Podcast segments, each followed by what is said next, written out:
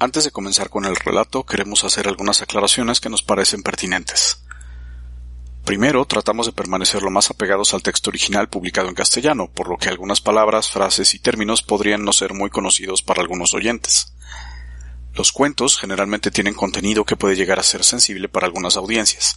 Recuerda, estimado podescucha, que son leyendas y metáforas en muchos casos escritos hace mucho tiempo, por lo que no deben tomarse al pie de la letra.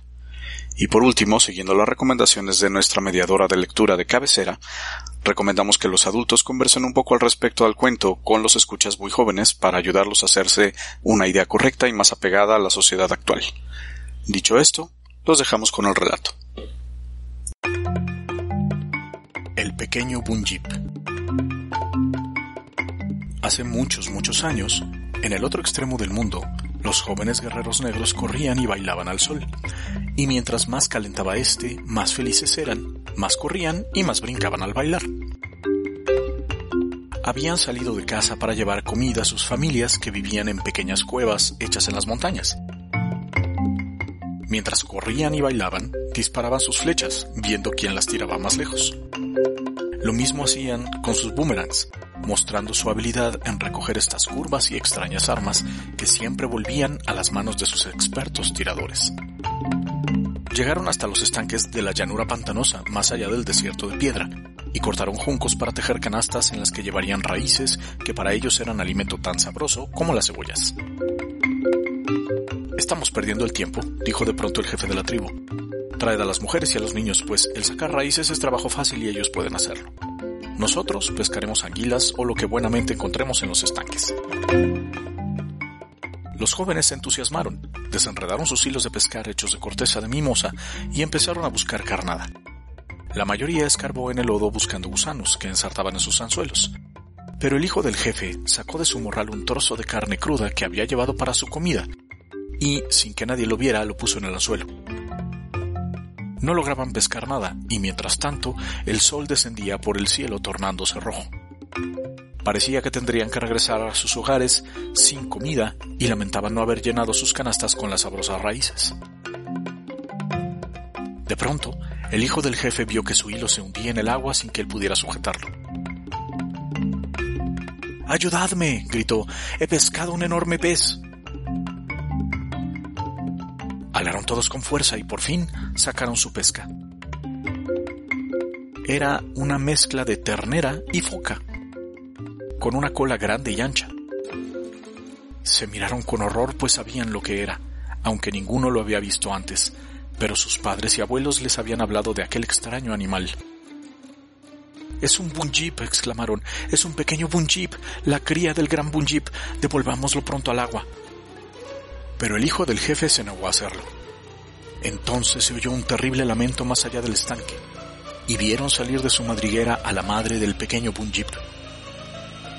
Avanzó hacia los jóvenes, furiosa, con un brillo amenazador en sus ojos amarillos. Déjalo ir, déjalo ir, suplicaban sus amigos.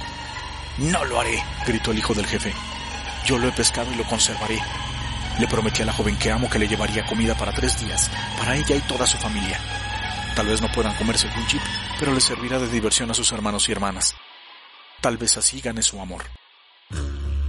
Lanzó su venablo hacia la gran Bunjip. Se echó sobre los hombros al pequeño y corrió a su hogar, seguido de sus compañeros, sin pensar ni por un momento en la pena de la madre por la pérdida de su hijo. El sol se acercaba a su ocaso y la planicie se envolvía en sombras, aunque arriba, en las montañas, todavía brillaba la luz del día. Los guerreros corrían atravesando sin miedo el valle, sin acordarse de la madre del Bunjip. Pronto olvidaron sus temores, y fue entonces cuando escucharon un ruido sordo y extraño que avanzaba hacia ellos. Miraron a sus espaldas y vieron que el agua subía y el pequeño estanque donde habían pescado el Bunjip casi había desaparecido. ¿Qué es esto? se preguntaron unos a otros. No hay nubes, no ha llovido y sin embargo el agua está subiendo, está más alta que nunca. Era verdad, el agua subía. De momento quedaron paralizados, pero inmediatamente empezaron a correr de nuevo. El hijo del jefe era el que corría más deprisa, a pesar del pequeño bunjip que llevaba sobre sus hombros. Pronto llegaron a la falda de la montaña y se apresuraron a subir. Al llegar a su cumbre, se pararon a descansar. Aquí estamos seguros, se decían unos a otros. Hemos escapado de la creciente del estanque de la Gran Bunjip, pero al mirar hacia abajo vieron que no estaban a salvo. Toda la planicie estaba cubierta de agua que pronto alcanzó las copas de los árboles, los cuales no tardaron en desaparecer del todo. Y el agua seguía subiendo montaña arriba. Corrían y corrían los guerreros. Llegaron por fin a la aldea donde los ancianos se sentaban a la entrada de sus cuevas, bajo la luz del crepúsculo, mientras los niños jugaban y las mujeres se dedicaban a chismear. Cuando los habitantes de la aldea vieron al pequeño Bunjib, aún los niños comprendieron que algo terrible iba a suceder. ¡El agua, el agua! gritaban los jóvenes, y todos vieron cómo cubría la montaña sus espaldas. Corrieron a la cima del acantilado que ya estaba rodeado de agua, que pronto llegó a la cumbre misma. Yo te salvaré, gritó el hijo del jefe cogiendo a la joven que amaba, aquella por la que había pescado el bunjip. Yo te salvaré, repitió. Te llevaré hasta la punta de aquel árbol. Estoy seguro de que el agua no llegará hasta allí. Trató de subir, pero sintió frío en los pies. Miró hacia abajo y gritó. No tenía pies, sino unas garras enormes semejantes a las de un gigantesco pájaro. Volvió su vista hacia la joven y vio que lo que tenía en sus brazos era un gran pájaro negro. Miró a sus amigos, todos se habían convertido en pájaros que aleteaban torpemente en el agua. Quiso taparse la cara con las manos, pero tampoco tenía manos, eran las alas de un gran pájaro. Trató de hablar y solamente brotó de su garganta un ruido raro, y notó que su cuello se había hecho largo y esbelto. Sentía el agua en la cintura. De pronto, la joven y él empezaron a nadar. Se miró en el agua y se vio convertido en un cisne negro, uno de tantos de una enorme parvada.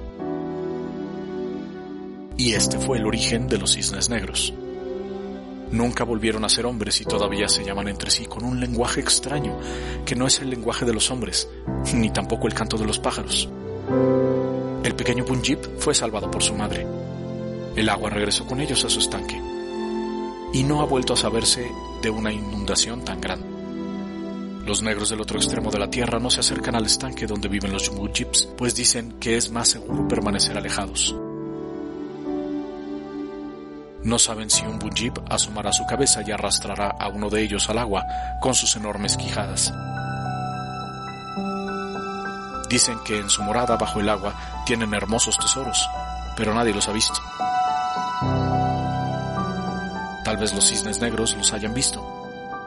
Tal vez fueron ellos los que contaron su historia. Pero lo que nadie sabe es lo que los cisnes negros se dicen mientras vuelan durante la noche llamándose tristemente unos a otros.